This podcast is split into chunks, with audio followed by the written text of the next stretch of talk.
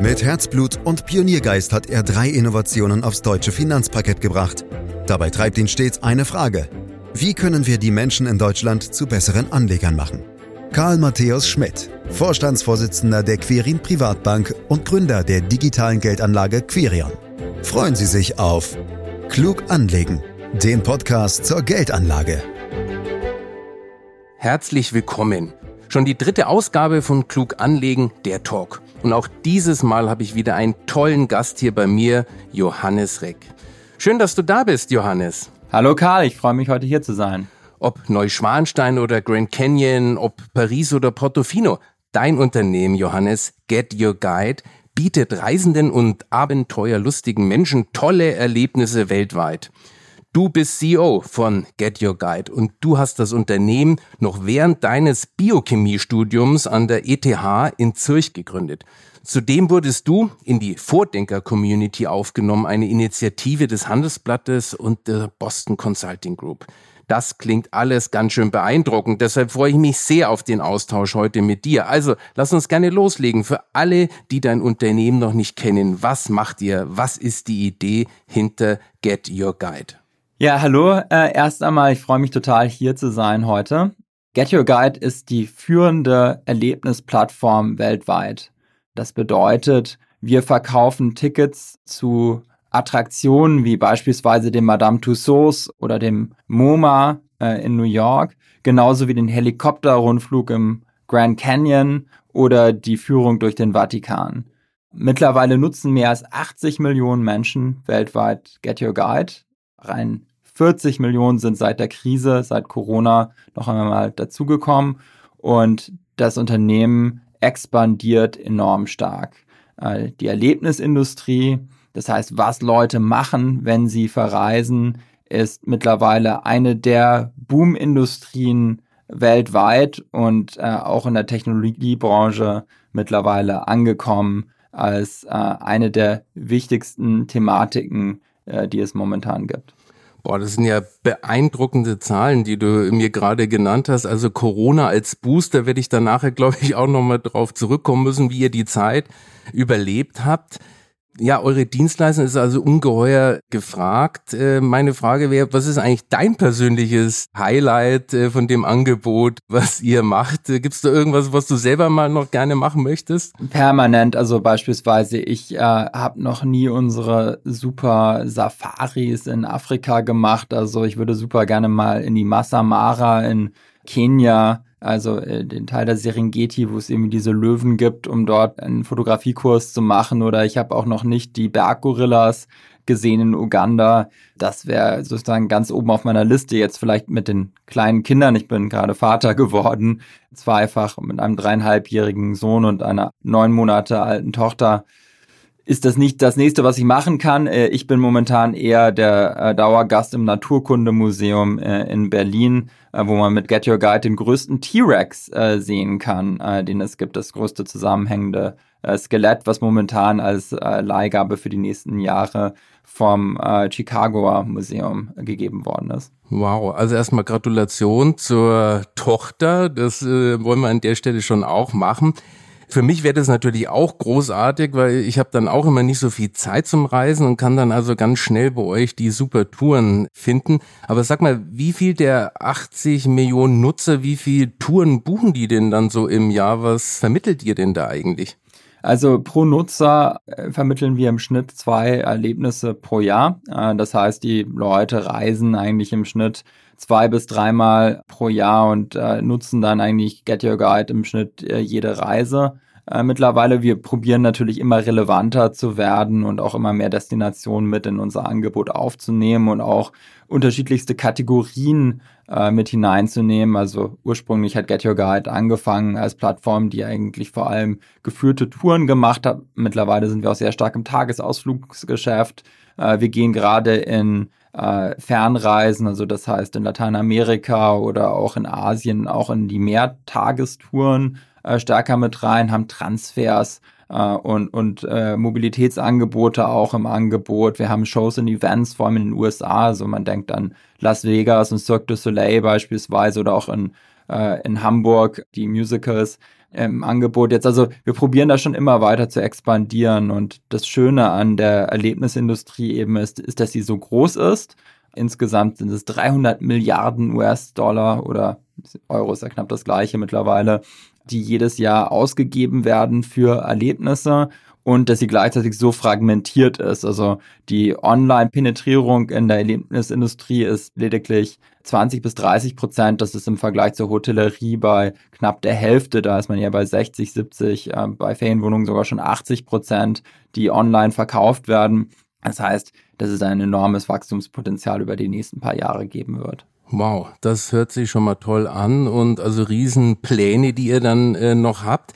Jetzt bin ich ja schon ein bisschen stolz, dass ihr auch in Berlin sitzt, so wie wir auch, und quasi so ein äh, Marktführer aus Berlin heraus agiert. Aber wie stellt man eigentlich sozusagen diese Angebote weltweit zusammen? Also wie bekommt ihr das hin und wie sichert ihr dann auch die Qualität? Das ist eine super Frage und das ist auch wirklich äh, der Kern des Geschäftsmodells. Wir haben mittlerweile 17 Büros äh, über die ganze Welt, äh, von Tokio bis nach San Francisco und quer durch Europa, äh, wo äh, Account Manager sitzen, die äh, kritische Angebote prüfen und gleichzeitig auch die Vertragskonditionen mit den äh, wichtigen Vertragspartnern eruieren.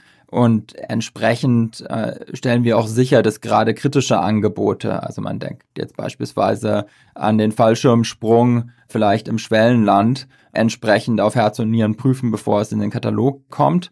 Wir haben zur Prüfung mittlerweile eine KI entwickelt, die sicherstellt, dass wir genau unterscheiden können, ist das jetzt vielleicht eine Führung eines äh, bekannten Anbieters durch die Pinakotheken in München, wo eben gewisse äh, Prüfungsrisiken eben nicht äh, bestehen oder ist es eben eine sportliche Aktivität, die beispielsweise auch höhere Risiken äh, birgt, wo wir eben genauer auch auf die Zertifizierung schauen müssen.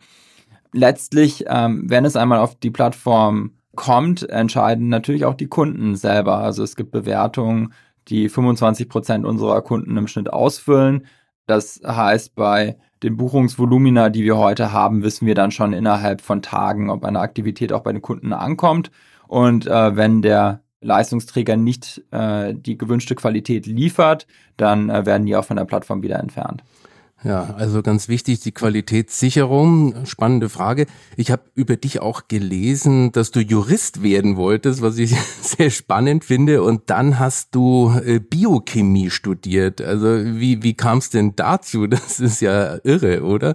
Also mein Vater und die drei Generationen davor waren eigentlich alle Juristen und oft in der politischen Administration tätig. Das heißt, äh, das wurde mir in die Wiege gelegt. Äh, ich habe aber schon nach der ersten Strafrechtsvorlesung an der Uni, die ich mal als Schüler besucht habe, ganz klar für mich entschieden, dass das nichts für mich ist und ich eigentlich doch eher in innovativere Berufe gehen möchte und äh, die Zukunft eben durch die Erfindung äh, mitgestalten möchte. Die Biochemie ist eine sehr logische Schlussfolgerung, weil in diesem Bereich so viel passiert und ja auch die Computertechnologie und die Biochemie mittlerweile sehr stark verwoben sind. Also mein Studium hat sowohl aufgesetzt auf den klassischen Naturwissenschaften, äh, Physik äh, und Chemie äh, und Biologie genauso aber auch wie auf der Informatik und äh, entsprechend ist Get Your Guide lustigerweise weniger weit entfernt, als viele Leute denken da natürlich Programmieren und äh, Computertechnologie und vor allem Statistik auch ein wichtiger Teil des Studiums waren und exemplarisch dann nachher auch mir sehr für Get Your Guide äh, später geholfen haben. Aber, aber irgendwie ist es ja trotzdem weit weg, wenn ich mir das so überlege. Du sitzt in irgendeiner Chemievorlesung und hast dann die Idee, äh, Get Your Guide zu gründen. Wie, wie kam es dann ganz konkret äh, dazu? Ähm, ich hatte eine Studentenreise organisiert mit meinem Mitgründer Tau Tau, der Physik an der ETH Zürich studiert habe. Ich habe ähm, Biochemie studiert dort und ich habe meine Tickets falsch gebucht und war einen Tag zu früh in Peking. Und äh, in Peking in den späten 2000ern war, also in dem Fall war es 2007, der weiß, dass man in Peking ohne Mandarinkenntnisse nichts machen kann. Entsprechend saß ich dann äh, den Tag in dem Hotelzimmer und habe auf Google probiert, Ausflüge zu finden und habe dann eben gemerkt, dass es da eine absolute Marktlücke gab. Gleichzeitig war das die Zeit der sozialen Netzwerke. Das heißt, ähm, ganz viele Unternehmen haben geschaut, wie können sie soziale Netzwerke auf ihre Industrien anwenden. Im Reisebereich war gerade im Bereich Tourguiding und Ausflüge da ein ganz natürliches Potenzial. Und äh, wir haben uns umgeschaut und haben gesehen, dass sowohl die Hotellerie als auch die Ferienwohnungen eigentlich schon ganz gut äh, versorgt waren. Airbnb war damals gerade eben im Kommen, frisch gegründet. Booking.com war schon äh, fest im Sattel als europäischer Champion für Hotelreservierungen. Und äh, entsprechend haben wir dann äh, äh uns dazu entschlossen, einmal so eine Webseite zu programmieren. Man muss aber zur Vollständigkeit aber auch sagen, dass äh, die ersten Gehversuche sehr unerfolgreich waren. Also wir haben zwischen 2007 und 2009 eine soziale Community aufgebaut für Tourguides und da haben sich äh, in den ersten zwei Jahren nur 100 äh, überhaupt registriert. Dafür waren ein paar Studenten oder andere Leute, die sich ein Zubrot verdienen wollten. Aber ähm, das war immer noch weiter Markt vorbei und äh, wir hatten, glaube ich, in der Gesamtzeit nur fünf Buchungen, wovon drei meine Mama waren, weil sie äh, Mitleid hatte mit unserem Portal. Aber wir sind durch diese Idee auf die spätere Idee von Get Your Guide gekommen, weil wir plötzlich das Marktpotenzial erkannt haben. Also erstmal ist eine schöne Geschichte, falsch buchen und daraus eine Geschäftsidee generieren. Aber was war dann der Klick, sozusagen das Geschäftsmodell nochmal ein Stück weit zu drehen und erfolgreich zu machen? Was, was war da dann der auslösende Moment? Wir haben gemerkt, dass diese studentischen Tourguides ähm, äh, wirklich die absolute Minderheit im Markt waren und wir viele Anfragen von professionellen Unternehmen bekommen haben. Also der Schiffsrundfahrt, dem Hop-on-Hop-off-Bus äh, oder auch der äh, geführten Tour und dem Tagesausflug. Und dann haben wir uns diesen Markt einmal angeschaut und eine Marktpotenzialanalyse gemacht und schnell gemerkt, dass egal wie man es dreht und wendet, wir hier von einem Milliardenmarkt sprechen, von Kleinstunternehmern, die sehr saisonal getrieben sind und gar keine Online-Distribution haben. Und dann haben wir unsere Webseite und vor allem unser Extranet, wo sich die Anbieter registrieren können, nochmal komplett überarbeitet und haben eigentlich als erstes Unternehmen weltweit ein solches für dieses Marktsegment zur Verfügung gestellt. Etwas, was in der Hotellerie beispielsweise da schon längst und gang und gäbe war. Und das hat dann sofort eigentlich geklappt und wir haben innerhalb von wenigen Wochen die ersten hunderte Anbieter auf dieses Extranet bekommen und die Verfügbarkeit und die Preise im Internet darstellen können. Oh, wow. Und damit kamen dann eigentlich auch die Buchungen. Also ich kann mich noch genau daran erinnern, als wir die erste Vatikanführung beispielsweise bei Get Your Guide angeboten haben und gleich am nächsten Tag schon äh, ein Dutzend Buchungen dafür äh, von deutschen, italienischen und französischen Touristen hatten. Und basierend auf diesen Anfangserfolgen haben wir dann die Plattform Stück für Stück aufgebaut. Super, das hört sich gut an. Äh, wie äh, habt ihr euch denn eigentlich finanziert? Ich hatte es damals ein bisschen leichter. Ich musste nur meinen Vater äh, bei Consors überzeugen, das Geld mir äh, bereitzustellen. Wie habt ihr das denn damals dann gemacht? Wir hatten eine Gruppe von fünf Mitgründern damals, die eigentlich mehr oder weniger umsonst gearbeitet haben. Und äh, wir sind dann alle zu unseren Eltern gegangen und haben jeweils einen äh, Kredit von 100.000 Euro äh, uns geben lassen. Nicht alle Eltern konnten das tun, teilweise ging das dann auch schon über die Schwiegereltern und Freunde und Familie. Äh, aber wir haben eben dieses äh, gesammelte Eigenkapital dann von 500.000 Euro in die Firma eingebracht. Also, wenn man so will, waren unsere Eltern eigentlich die Business Angel für Get Your Guide. Und mit diesem Kapital mussten wir dann auch äh, zusammen mit unseren Cashflows für einige Jahre überleben, weil äh, dann eben die nächste Finanzierungsrunde, also die nächste größere Finanzierungsrunde erst später äh, eingetreten ist. Wir hatten dann noch einen zusätzlichen positiven Faktor und das war ähm, die Zürcher Kantonalbank, die eng an der ETH Zürich ist, die von ja, unserer Alma Mater war und von der wir gegründet haben äh, hat uns ebenfalls dann noch eine zusätzliche Finanzierung von 200.000 Euro noch on top zu den Darlehen der Eltern gegeben. Das heißt, wir konnten das nochmal ein bisschen aufstocken. Aber für ähm, das Ökosystem, das wir heute in Berlin und in äh, Deutschland oder auch in Zürich haben, ist es natürlich alles ein Tropfen auf den heißen Stein. Also damals hatte man ganz andere Konditionen und auch noch ganz andere Zeitspannen, die man als Gründer überbrücken musste, um sein Businessmodell zu beweisen. Aber es ist natürlich eine sehr schöne Geschichte, Eltern sozusagen als Business äh, Angel. Aber dann kam natürlich auch die Corona-Pandemie und ich könnte mir mal vorstellen, dann gab es nichts mehr zu vermitteln. Wie seid ihr denn dann in dieser Phase zurechtgekommen? Weil da kam ja dann kein Geld mehr rein. Genau, also man muss natürlich den Bogen schlagen zwischen der Frühphase, äh, wo wir äh, mit Schweißblut und Tränen überlebt haben und dann der Corona-Pandemie zehn Jahre später, wo wir schon ein globales Unternehmen waren und auch einige hundert Millionen an Venture Capital aufgenommen hatten. Zu dem Zeitpunkt, als Covid über uns kam, hatten wir zum Glück direkt davor eine große Finanzierung von Softbank, Vision Fund und Temasek, dem singapurischen Staatsfonds, abgeschlossen. Und entsprechend hatten wir ein sehr starkes Liquiditätspolster, mit dem wir in die Krise reingegangen sind. Als die Krise dann kam, habe ich äh, enorm schnell äh, einige harte unternehmerische Entscheidungen machen müssen. Äh, das äh, ging äh, auf der einen Seite darum, eben möglichst zu schauen, dass wir alle Budgets kürzen, äh, die wir irgendwie kürzen konnten. Also ich bin wirklich äh, zu jedem Dienstleistungsprovider äh, gegangen, den wir so hatten und habe gesagt, wir können jetzt erstmal nicht mehr zahlen, bitte gebt uns einen Aufschub, wir müssen überleben. Und gleichzeitig bin ich auch zu den Mitarbeitern gegangen und habe gesagt, äh, wir können nur durch diese Krise gemeinsam gehen und ich bin bereit, äh, zusammen mit dem Board euch eben Aktien auch stark vergünstigt anzubieten, wenn ihr im Gegenzug unsere Liquidität schont und mit euren Gehältern runtergeht.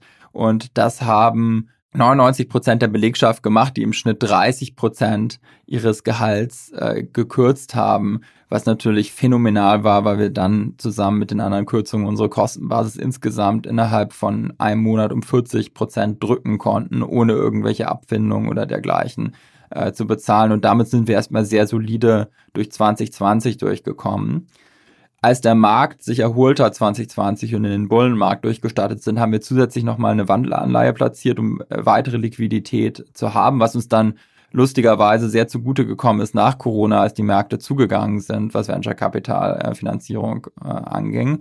Und haben äh, auch gegen Ende des Jahres alle Ausgaben, die sich in Ländern befunden haben, die lange Zeit sich nicht erholt haben, wie beispielsweise Lateinamerika oder Asien, weiter zurückgefahren und auch teilweise dort Mitarbeiter entlassen. Und durch dieses gesamte Maßnahmenpaket sind wir eigentlich liquiditätsschonend durch Covid gegangen und hatten eine enorm motivierte Truppe nach Covid, weil die natürlich alle sehr viele Aktien bekommen haben während der Pandemie und dann den ähm, Erfolg des Unternehmens natürlich sehr stark vorangetrieben haben. Aber es ist trotzdem schon ungewöhnlich, dass äh, Mitarbeiter sozusagen da mitmachen und sich solidarisch zeigen. Also das ist, finde ich, durchaus äh, bemerkenswert. Ging dann das so weit, dass ihr auch Existenzängste hattet oder äh, war dann einfach noch genügend Liquidität da durch Softbank, sodass die Krise dann, man wusste ja nicht, wie lange es dauert, gar nicht so schlimm war für euch? Also ich bin ja Biochemiker, wie wir vorhin eingangs besprochen haben. Von daher hatte ich den äh, unnatürlichen Vorteil, dass ich Covid und auch die Krise sehr gut inhaltlich verstanden habe und auch mich tief mit der Materie zu dem Zeitpunkt beschäftigt habe. Und wir hatten immer verschiedene Szenarien für die Krise, ähm, von äh, ich sage jetzt mal 12 bis 18 Monaten in der Best-Version, wenn es eben keine besonderen Varianten gibt, bis hin zu vielen Jahren, falls sich die Varianten äh, so ausprägen, dass sie jeden Impfstoff ähm, eben unterwandern. Und äh, von daher hatte ich eigentlich immer einen sehr kühlen Kopf darauf und äh, wusste auch, äh, wie ich planen muss von der finanziellen Seite. Deshalb hatte ich keine Existenzängste, aber ich war sehr, sehr konzentriert durch diese ganze Phase, weil es mir natürlich klar war, dass ich die Firma stark auf die andere Seite bringen muss, um dann auch vom Rebound wirklich zu profitieren. Weil äh, Corona, und das war ja auch für die Reiseindustrie immer klar, ist nur eine temporäre Krise, die sich dann in einer enormen Nachfrage auf der anderen Seite wieder entladen würde. Genau, und das haben wir besprochen. Entladen 40 Millionen neue Nutzer. Das ist äh, nach Corona, das äh, ist ja äh, schon ein wahnsinniges äh, Wachstum. Ich habe daneben gelesen, dass du davon überzeugt bist, dass die Zukunft des Reisens digital ist. Das heißt aber nicht, dass ich jetzt mit so einer Apple Datenbrille Vision Pro in der Gegend rumlaufe und nicht mehr das Live-Erlebnis habe. Oder was meinst du damit? Also ich glaube auf jeden Fall, dass Augmented Reality in fünf bis zehn Jahren auch ein Teil des Reiseerlebnisses sein wird und äh, wir werden in diese Richtung Innovation betreiben. Mal kurzfristig ist äh, davon nicht die Rede und das ist auch nicht die nächsten Schritte der, der Industrie. Ähm, man muss dazu wissen, dass immer noch äh, 40 Prozent der Gesamtreisebranche offline stattfinden. Also ganz viele Leute gehen nach wie vor ins Reisebüro, wühlen sich durch Kataloge oder auch in unserem Bereich der Erlebnisse stellen sich beim Vatikan stundenlang unter die Sonne Roms. Und das ist natürlich kein tolles Erlebnis. Das heißt, ich glaube, dass man in ein paar Jahren äh, mit seinem Smartphone in der Hand durch jede Stadt sich navigieren kann und innerhalb von kürzester Zeit die besten Erlebnisse findet, die den Trip unvergesslich machen und gleichzeitig aber auch eine Möglichkeit gibt, äh, flexibel auf die persönlichen Bedürfnisse und Interessen äh, genau gemünzt eben die besten Sachen zu entdecken und auch empfohlen äh, zu bekommen. Und das ist heute noch nicht in diesem Maße möglich. Wir haben immer noch ein viel zu statisches Angebot in der Branche insgesamt, egal ob das Hotellerie ist, ob das Ferienwohnungen sind oder ob das Erlebnisse sind. Und diese Personalisierung, die vor allem durch die KI getrieben wird, die ich gerade beschrieben habe, die wird garantiert in den nächsten paar Jahren enorme Fortschritte machen. Ja, wir wollen ja heute auch über Geld anlegen, sprechen über deine Investments. Der Podcast heißt ja auch äh, klug anlegen. Jetzt haben wir einen Unternehmensführer kennengelernt, der, ich sag mal, sehr weise durch die Krise gekommen ist, der glaube ich, ein schlauer Kerl ist. Deswegen sind wir ganz gespannt, wie du persönlich dein Geld anlegst. Äh, dürfen wir da ein bisschen was erfahren? Absolut, da kann ich gerne ein paar Einblicke geben. Ich würde aber gerne direkt davor sagen, dass ich meine persönliche Anlagestrategie nicht allen anderen Menschen so empfehlen würde. Und ich lege zum Beispiel auch das Geld äh, meiner Mutter an und da ist immer die Devise aktienlastig und äh, breit diversifiziert und über einen ganz langen äh, Zeithorizont. Von daher kann ich allen Podcast-Anlegern nur empfehlen, entweder bei der Quirin Privatbank oder beispielsweise beim MSCI World anzulegen und das Geld liegen zu lassen und weiter einzuzahlen, regelmäßig über einen ganz langen Zeitraum. Ich denke, das ist die sicherste und beste Variante im Schnitt, einen starken Return zu erwirtschaften. Sich selber zuzutrauen, schlauer als der Markt zu sein, ist im Schnitt nie ein guter Rat. So, Johannes, wir haben ja gehört, wie du das Geld für deine Mutter anlegst, aber wir sind natürlich auch sehr neugierig, wie du das Geld für die Kinder allokiert hast. Für unsere zwei kleinen Kinder haben wir bei Quirion äh, ein äh, Konto angelegt, also beim Robo-Advisor und äh, zahlen dort jeweils das Elterngeld monatlich ein und äh, die Schwiegereltern äh, schießen dann ein bisschen hinzu. Und unsere Strategie ist eigentlich bis zum 18. Lebensjahr dort jeden Monat weiterhin anzulegen und ihnen dann das äh, Guthaben, was daraus erwächst, äh, dann mit der Volljährigkeit zu geben, was ein super Startschuss zum Beispiel für eine Ausbildung oder ein Studium sein würde. Das ist schon mal gut. Vielen Dank. Äh, das sehen wir natürlich auch so, aber verrat mal, wie machst du es dann ganz konkret? Ich habe natürlich ein bisschen eine Sonderposition, dass ich auf der einen Seite einige Einblicke in die Technologiebranche habe, die sehr, sehr, sehr wenige Menschen, inklusive vieler Investmentanalysten, nicht haben weil wir bei Get Your Guide ganz vorne mit dabei auch Kunden von vielen wichtigen Technologien sind. Wir haben KI ganz stark bei uns integriert. Wir sind großer Kunde von Google, von Facebook, von Apple, haben starke Partnerschaften und entsprechend kann ich dann natürlich in meinem Portfolio auch schon ein paar Wetten machen, basierend auf sehr tiefen Industry Insights. Ich habe ein Portfolio an Startup-Unternehmen, äh, die ich in der Frühphase unterstütze, wo ich natürlich einen Marktzugriff habe als Berliner Gründer, den die normale Privatperson äh, nicht hat. Und ich habe ein eigenes hohes Bedürfnis, auch immer ein Portfolio zu halten, was gehatcht ist im Vergleich zur Technologiebranche, weil ich ja gerade mit Get Your Guide dort natürlich eine enorme Portfoliokonzentration habe, die der Normalbürger auch nicht hat. Also ich habe ein paar unterschiedliche Strategien in meinem äh, Portfolio, die sehr auf mich ähm, als Privatperson äh, gemünzt sind und entsprechend äh, mache ich da Wetten, die aber gut funktionieren für mich, aber ich nicht äh, raten würde, allen anderen zu machen. Also beispielsweise, ich habe sehr früh schon auf äh, Nvidia gewettet, weil ich äh, schon gesehen habe, dass die Chip-Technologie enorm wichtig wird, um die KI-Fortschritte zu realisieren. Äh, ich habe bei äh, Meta investiert, als es unten war, weil ich verstehe, wie das äh, Werbemodell dort funktioniert und gesehen habe, wie sich Marktteilnehmer gerade in großen Bereichen wie Travel positionieren, als die Aktie am Boden war. Und entsprechend konnte ich da ein paar Dinge machen, die wahrscheinlich der normale Bürger so nicht tun kann. Und ähm, deswegen denke ich, ist das eine ganz besondere Strategie. Auf der privaten Investmentseite von äh, Business Angel Investments ist genau das Gleiche, dass ich dann natürlich eine Einsicht habe von Unternehmen, die entstehen, die auch äh, sehr besonders ist, die man hier im Berliner Ökosystem als Gründer genießt. Ja, dann lass uns doch gleich mal bei dem letzteren einsteigen. Das Thema Business Angel Anlagen, klar, da bist du hier in Berlin äh, wahrscheinlich ein gefragter Investor, aber äh, wie viel Prozent würdest du dann in diesem Bereich vorsehen und investieren überhaupt? Hast du dir da eine Regel gegeben? Ja, für mich ist die Regel immer unter 10% des äh, Gesamtportfolios. Das sind illiquide, sehr langfristige Investments, die meistens auch erst nach fünf bis acht Jahren überhaupt erst zeigen, ob sie erfolgreich oder nicht erfolgreich sind und wo man einen langen Atem haben muss.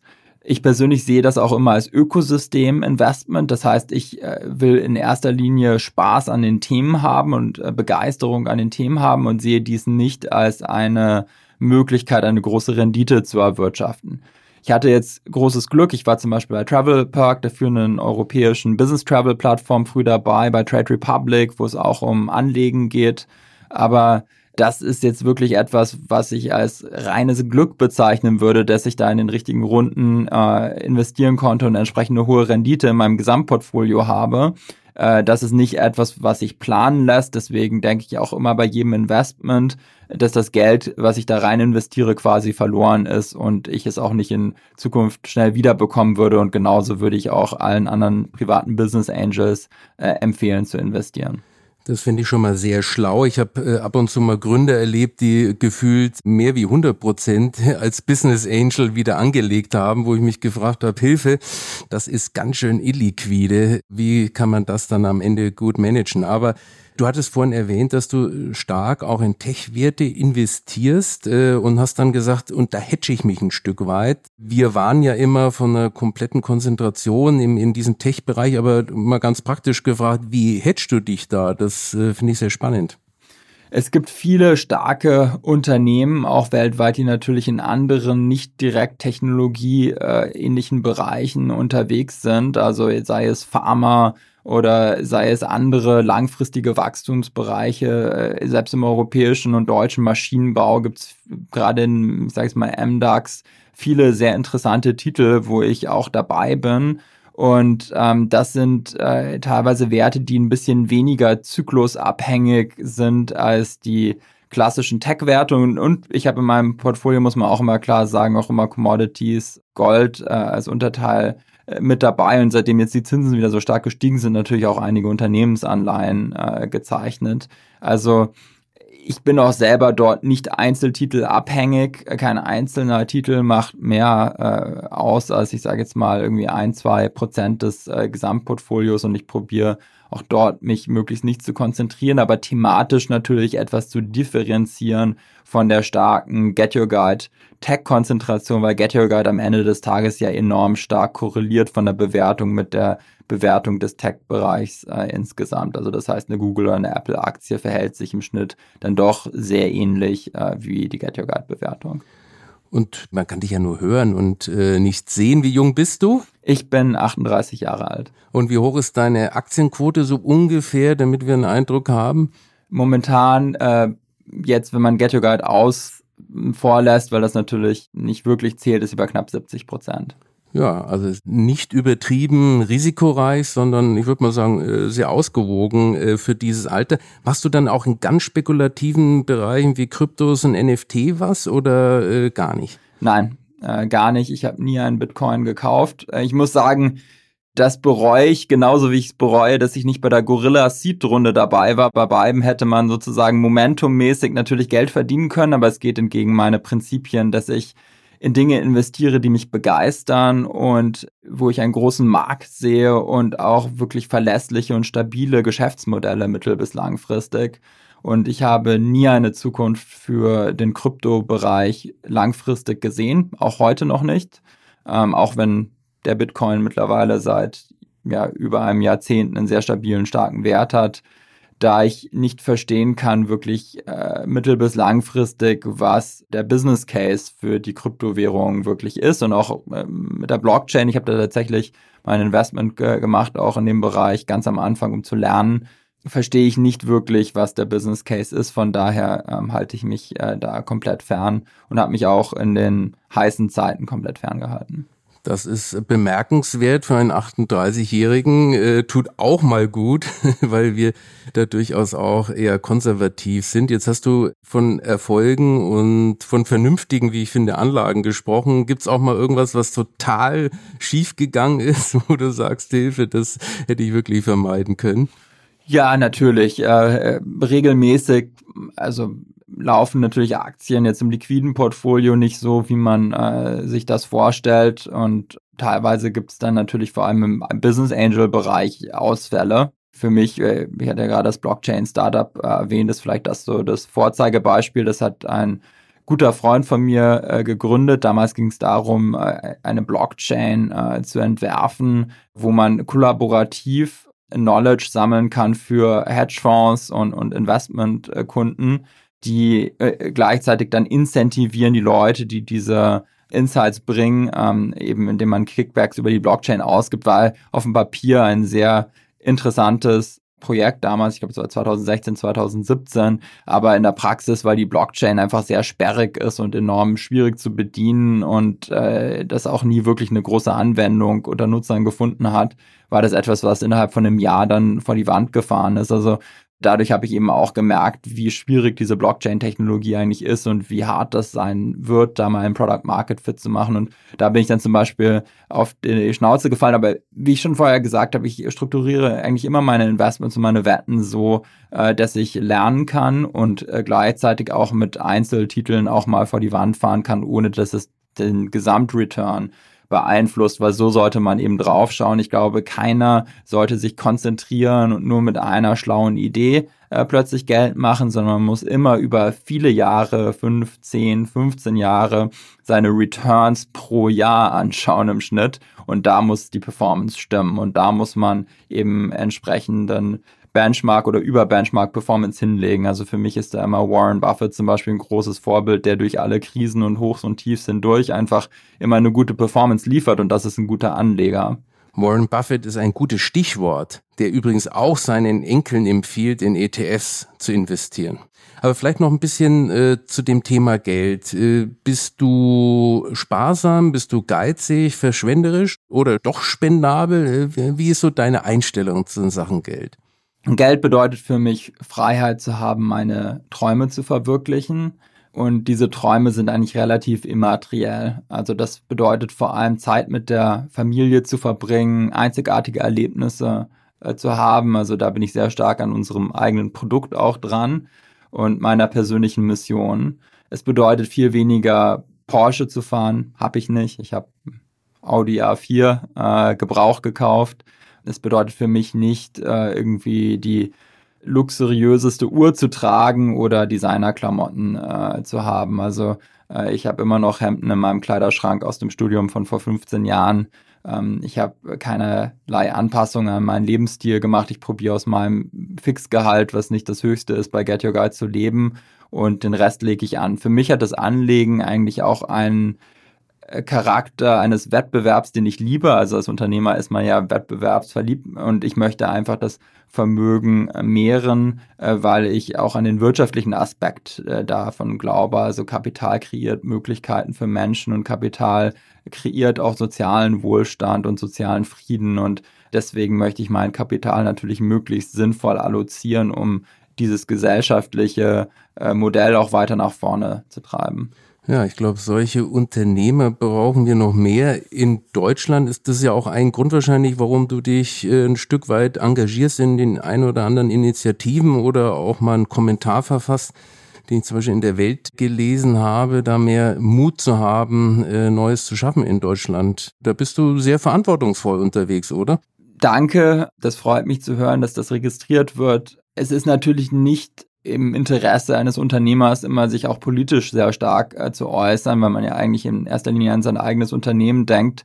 Aber mich juckt es dann doch oft in den Fingern und äh, ich äh, probiere dann möglichst neutral auch politisch äh, Kommentare zu verfassen, einfach aus dem Grund, dass ich sehe, dass bei uns in der Welt äh, von der Technologieseite her so viel passiert gerade und die USA so enorm investieren und da auch im Lead sind, während wir in Europa leider in meinen Augen oftmals uns ein Stück weit selber im Weg äh, stehen, sowohl was äh, die Kapitalseite angeht, die in meinen Augen viel zu wenig ausgeprägt ist. Äh, viele Leute haben viel zu wenig Know-how und Ahnung über Kapitalallokation und auch übers Vermögen und die Vermögensbildung an und für sich. Das ist etwas, wo wir in Deutschland unbedingt stärker werden müssen, um auch als Volkswirtschaft stärker zu werden. Genauso aber auch äh, wie auf der Arbeitsseite um die Innovation, die Fachkräfte der Zukunft, die wir brauchen, die Unternehmen, die wir brauchen und auch die Regulierung, die wir in bestimmten Bereichen brauchen, aber dann auch in vielen Bereichen wieder nicht und wo wir eher entbürokratisieren wollen. Da probiere ich oftmals durch meine Einblicke als Unternehmer, der global tätig ist, ein bisschen einen Impuls zu geben, äh, dass wir uns als Volkswirtschaft wettbewerbsfähiger äh, aufstellen. Gut, also mit deinen Aussagen, die haben mich begeistert. Ich unterstütze dich natürlich und wir versuchen natürlich auch ein bisschen, auch mit diesem Podcast, die Finanzbildung zu erhöhen in Deutschland. Ich würde aber gerne noch zum Abschluss ein paar private Sachen nochmal dich fragen. Und wir haben ja gelernt, ordentliches Unternehmen, 800 Mitarbeiter, mittlerweile eine Bewertung über zwei Milliarden.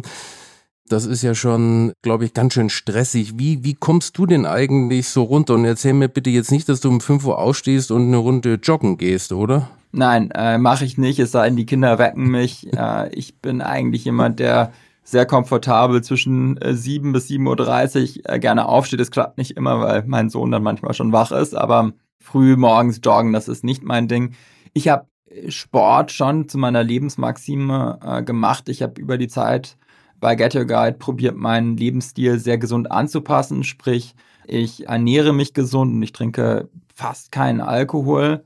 Gleichzeitig äh, mache ich äh, sehr viel Sport. Das ist übrigens ein Luxus, den ich mir gönne. Ich äh, trainiere mehrfach in der Woche auch mit einem Personal Trainer, der mich in diesen Fragen auch berät. Äh, und ähm, laufe, würde ich mal sagen, im Schnitt so 30 Kilometer die Woche. Also ich habe äh, ein sehr hohes Laufpensum in den Spitzenphasen, wenn ich Halbmarathons oder Marathons vorbereite, auch mal mehr. Das ist für mich eigentlich die Meditation, die ich habe. Ähm, da bin ich auch komplett ohne Headphones unterwegs und wirklich nur mit einem freien Kopf und denke tief über die Dinge nach und komme ganz oft auch von so einem Lauf mit neuen Ideen wieder nach Hause. Oh weh, da hat das Unternehmen wahrscheinlich schon Angst, wenn du dann die Ideen präsentierst.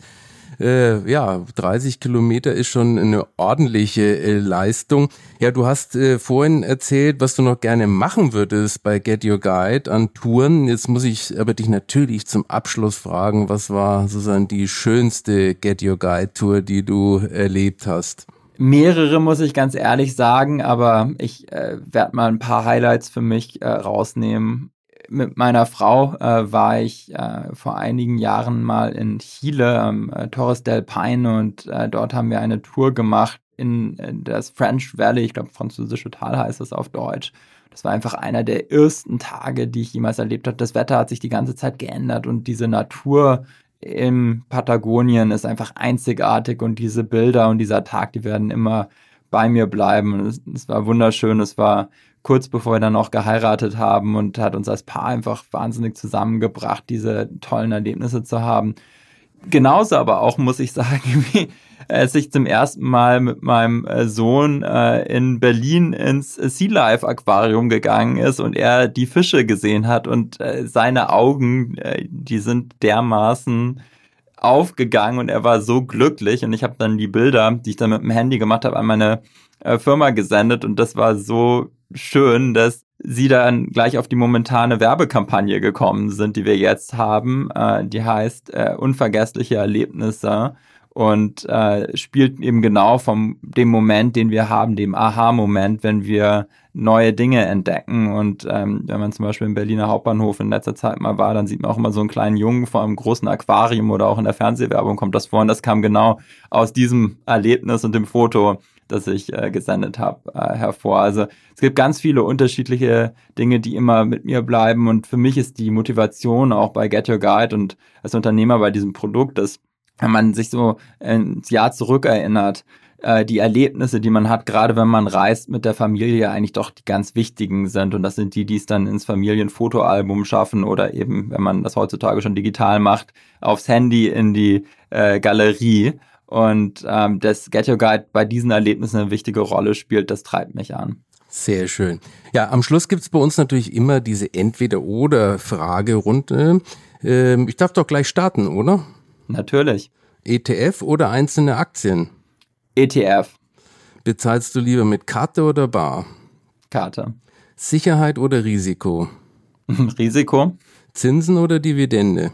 Äh, Share Buyback. Gut. Gold oder Krypto? Die Antwort haben wir auch schon gehört, oder? Gold. Gewinne, sparen oder investieren? Investieren bei Get Your Guide. Bauch- oder Kopfmensch? Kopf. Und zu guter Letzt, vervollständige bitte den Satz, finanziell unabhängig zu sein bedeutet für mich, die Freiheit haben, die eigenen Träume zu verwirklichen. Lieber Johannes, ich danke dir ganz herzlich für diesen Podcast. Wir haben einen wirklich sehr sympathischen und weisen und verantwortungsvollen Unternehmer kennengelernt. Mir hat das Gespräch großen Spaß gemacht und liebe Zuhörerinnen und Zuhörer, vielen Dank, dass Sie heute wieder bei Klug Anlegen dabei waren. Sie wissen, Sie können den Podcast abonnieren, das müssen Sie unbedingt tun. Oder Sie können natürlich sich auch bei uns auf der Webseite informieren unter quirinprivatbank.de. Das war Klug anlegen. Der Podcast zur Geldanlage der Quirin Privatbank mit dem Vorstandsvorsitzenden Karl Matthäus Schmidt. Wir freuen uns über Ihre Rückmeldungen und Themenwünsche, die Sie uns gerne an podcast.quirinprivatbank.de senden können. Die Quirin Privatbank steht für echte Unabhängigkeit, da sie auf Provisionen und hauseigene Produkte verzichtet. Das innovative Anlagekonzept Marktmeinung Wissen beruht auf bewährten Erkenntnissen der Finanzmarktforschung und investiert frei von Prognosen in den weltweiten Kapitalmarkt. Die Bank unterstützt interessierte Anleger bei der Altersvorsorge und dem langfristigen Vermögensaufbau. Mehr Informationen erhalten Sie unter querinprivatbank.de.